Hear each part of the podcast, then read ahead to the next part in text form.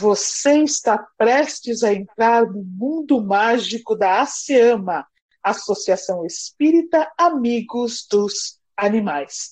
Vamos lá?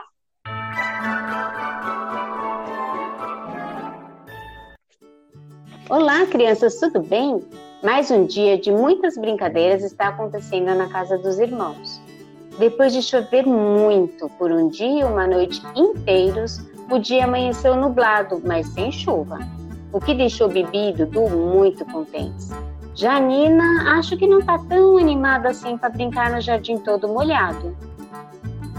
Dudu, já deixei meu quarto todo arrumado e limpei a louça do café da manhã também. Você já arrumou seu quarto? Arrumei sim, Bibi, e já coloquei o lixo na lixeira para ajudar a mamãe.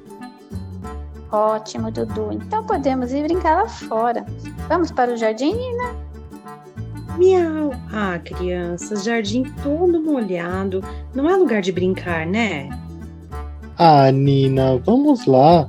O que de ruim pode acontecer se a gente se molhar um pouco? Miau! Banho! Isso é o que pode acontecer de ruim. Pensam que não ouvi a mamãe dizer que só poderíamos ir brincar no jardim se vocês arrumassem seus quartos primeiro e que depois de brincarmos no jardim, nós três teríamos que tomar banho? Ah, Nina, você vai deixar de se divertir por um banho à toa? Nina fez uma cara de quem não estava gostando nada do convite, mas os irmãos já abriram a porta da sala e foram correndo brincar no quintal. Miau, me esperem, não quero ficar sozinha. Isso realmente é pior que tomar banho. Nossa, Dudu, olha quantos cogumelos nasceram no troco do pinheiro. Miau, uau, como minha árvore ficou linda com esses cogumelos.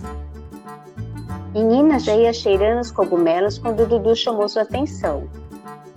Nina, você não sabe se esses cogumelos são venenosos ou se tem alergia a cogumelos. Melhor deixar eles do jeito que estão e admirá-los de longe. Vejam, a Tatá está vindo brincar com a gente. Miau! Oi, Tatá! Está servida um pouco de cogumelos? Nina, o que acabei de te falar sobre eles poderem ser venenosos? Miau! Já ouviu falar em instinto selvagem, Dudu? Se ela comer e não passar mal, eu posso comer também, ué. Agradeço, Nina mas estou sem fome. Nossa, senhora Tatá, está tudo bem com a senhora e as crianças? Está com uma cara tão cansada. Ah, Bibi, estou exausta. Trabalhei a noite inteira. Só parei quando amanheceu para me esconder. E como ouvi a voz de vocês, resolvi vir para o jardim da frente para pedir que me ajudem. Claro, Tatá, que ajudamos a senhora. O que aconteceu? Quando a chuva deu uma trégua ontem à noite, saí com as crianças da toca para procurar comida. E quando voltamos para casa, um galho enorme de árvore havia caído bem na entrada da minha toca. Tentei a noite inteira passar por entre os galhos, mas foi impossível voltar para a minha toca. Mamãe falou mesmo desse galho. Disse que quando o papai voltar para casa, ele vai tirar do jardim. Não posso esperar tanto tempo para voltar para a toca. Aqui fora é muito frio para os meus filhotes. Vamos lá ver se conseguimos tirar os galhos. Os três irmãos e a senhora Tatá foram até o jardim dos fundos. Nossa, Dudu, esse galho é grande mesmo. Será que vamos conseguir tirar? Vamos ter que tentar, Bibi. A senhora Tatá precisa voltar para a toca papai vai demorar um pouco para voltar e a mamãe acabou de ter um resfriado. Não pode pegar friagem. Miau, os galhos são enormes mesmo. Crianças, algo puxou meu rabo, não consigo ver. Estou presa em algum galho? Ah, Nina, os dois filhotes da senhora Tatá se agarraram em seu rabo. Eles cresceram tão rápido, né? Para mim são idênticos. Não sei quem é Tutu e quem é o Tito. Às vezes nem eu sei quem é quem. Miau, esperem um pouco, pequenos. Tenho cócegas na barriga. Quando a senhora Tatá e as crianças olham para Nina, ela está deitada de barriga para cima, com os dois filhotes de tatu fazendo cafuné em seus pelos com a ponta dos seus pequenos focinhos. Ótimo, Nina. Você fica cuidando dos bebês e a gente tenta resolver o problema desse galho. As crianças tentaram puxar o galho de um lado, tentaram puxar do outro, e ele nem saía nem um centímetro do lugar. Ai, Dudu, como vamos fazer? Esse galho é muito mais pesado do que aguentamos. Tive uma ideia, Bibi. Se não conseguimos tirar o galho inteiro, podemos tirar os pequenos galhos, pelo menos, de onde fica a entrada da toca da senhora Tatá.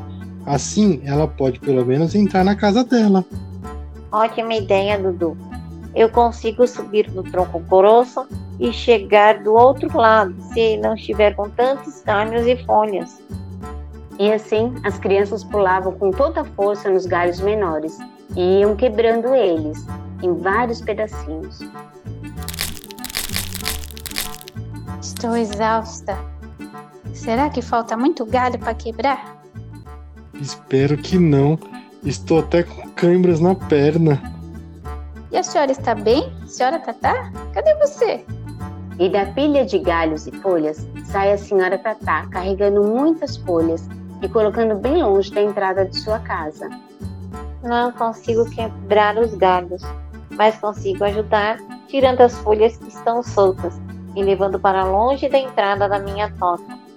Já pensaram se chove de novo e todas essas folhas vão parar dentro da minha casa, vou passar dias limpando a toca. Tem razão, senhora Tatá. Vamos levar os galhos, folhas e gravetos para longe da sua casa. E assim, os três passaram um tempão carregando tudo para o outro lado do jardim.